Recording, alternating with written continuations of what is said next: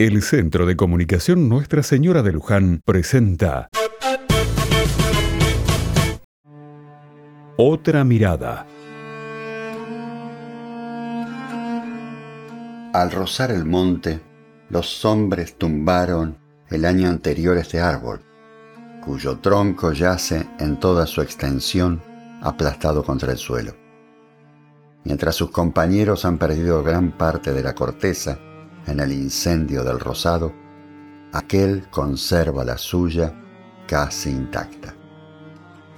Apenas si a todo lo largo una franja carbonizada habla muy claro de la acción del fuego. Esto era el invierno pasado. Han transcurrido cuatro meses en medio del rosado perdido por la sequía. El árbol tronchado yace en medio de un páramo de cenizas. Sentado sobre el tronco, al dorso apoyado en él, me hallo también inmóvil. En algún punto de la espalda tengo la columna vertebral rota. He caído allí mismo, después de tropezar, sin suerte, contra un raigón.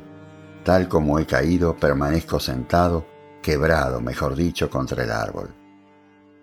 Desde hace un instante siento un zumbido fijo, el zumbido de la lesión medular que lo inunda todo, y en el que mi aliento parece defluirse.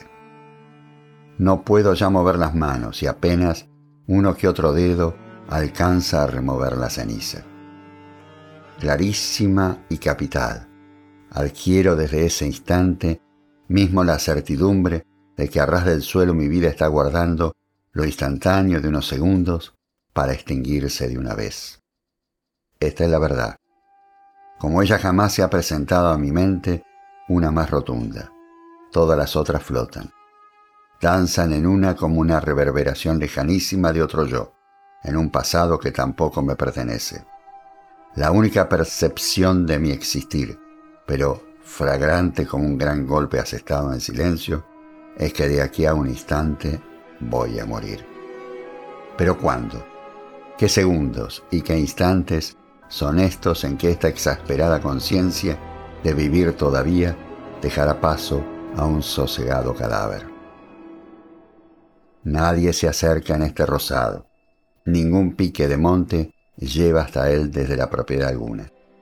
Para el hombre allí sentado, como para el tronco que lo sostiene, las lluvias se sucederán mojando corteza y ropa y los soles secarán liquenes y cabellos hasta que el monte rebrote, unifique árboles y potasa huesos y cuero de calzado.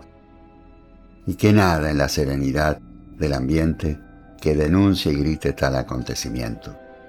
Antes bien, a través de los troncos negros gajos del rosado, desde aquí o allá, sea cual fuera el punto de observación, cualquiera puede contemplar con perfecta nitidez al hombre cuya vida está a punto de detenerse sobre la ceniza, atraída como un péndulo por ingente gravedad.